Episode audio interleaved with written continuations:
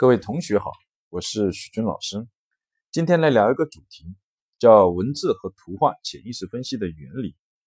很多听过许军老师课的同学，或者呃来找许军老师做过咨询的来访者呢，都对许军老师能从人写的字和画的画中看出人的性格和当下的一个心理状态，表示很好奇和惊讶。那么今天我们就来讲讲这个原理是什么。这个原理呢叫。投射属于潜意识沟通的范畴。什么叫投射呢？就是我们人会把潜意识中的情绪、对外界事物真实的一个认知、性格赋予外部的人事物上。比如现在外面下着雨，老师就问大家了：觉得天气怎么样？有些人可能会回答：今天天气还不错，挺凉快的。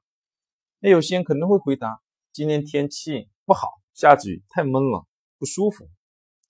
为什么同样是外面下着雨的天气，回答不一样呢？这是因为人当下的一个心理的状态或者情绪不一样导致的。把这种情绪和心理的状态呢，赋予了外界的这个下雨的天气上。又或者说呢，嗯，怎么来看这个男朋友劈腿的概率的高低？直接问他呢，你会不会劈腿？只要是个正常的男人，他会告诉你不会。所以这样问没有任何的意义。那么怎么来了解呢？也可以通过这个投射的技术，但具体的操作呢，徐老师呢就不讲了，因为还是有一些心理压力，怕带来一些不必要的误会和冲突。文字和图画的潜意识分析也是一样的，也是呢，我们将自己潜意识中的情绪。对外界事物真实的一个看法，当下的一个心理状态，投射到了自己写的字和画的画上。比如在写的字上，大气的人就容易写大字，小气的人就容易写小字。当然，这里的大小是跟社会的平均水平来比。这里讲的大气小气，不是指吝啬不吝啬，而是指对外界事物的一个接纳程度。比如有的太太。就认为老公晚上七点钟要回到家，而有的太太呢就认为呢，老公晚上呢只要十点钟之前回到家就行了。这就是呢对呢老公几点钟回家的接纳程度不同。那为什么大气的人容易把字写大，小气的人容易把字写小呢？这是因为我们潜意识当中对于外界事物接纳程度的不同，思维的广度不一样，导致我们在写字的时候不知不觉就会把字写大。或者写小，图画心理分析呢就有很多种，比如房树人分析、三路人分析、雨中人分析等等。其中最常见的就是房树人分析，就是在纸上呢画上房子、树和人，来判断呢对家庭对自己的看法跟当下的一个心理状态。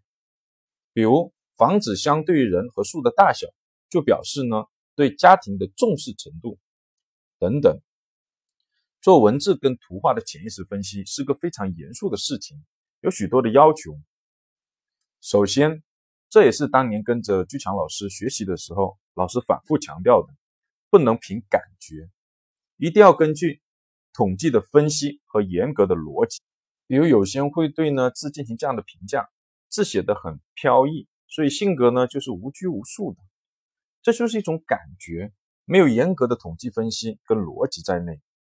我们做文字跟图画的心理分析，比如文字，我们必须是 A4 的白纸，黑色水笔，两百个字左右，签上姓名，这就是一个严格的程序，是为了保证呢标准统一和减少误差。另外，每个维度的得出都是有统计分析的一个结果。比如说前面讲的字大代表气量大，字小代表气量小，是在收集了超过两百个以上的样本。找到共性的维度，再来进行信度、效度跟相关性的分析，才得出的结论，是一门呢科学，而不能凭感觉。那么第二呢，知道纬度还不行，还要练。比如什么叫字大，什么叫字小，这个需要去看很多不同人写的字，才能提高敏感度，提高准确性。第三呢，如果以前这个人是学过画画或练过字的情况下。那字和画里的这种潜意识投射的信息会比没学过的要少，因为他写的字和画的画很多都意识化了。所以呢，文字跟图画的分析还要结合实际情况来做判断。好，关于文字和图画的潜意识分析的原理呢，就讲到这。如果想了解呢更多管理学跟心理学的知识，可以呢在喜马拉雅电台搜索许军老师说心理和管理，然后点击主播，就可以看到更多的内容。或者在微信中搜索老师的英文单词 teacher 加许军的拼音，也就是 teacher 许军，就可以收到许老师的微信公众号，收听更多的管理学跟心理学的知识。好。谢谢大家。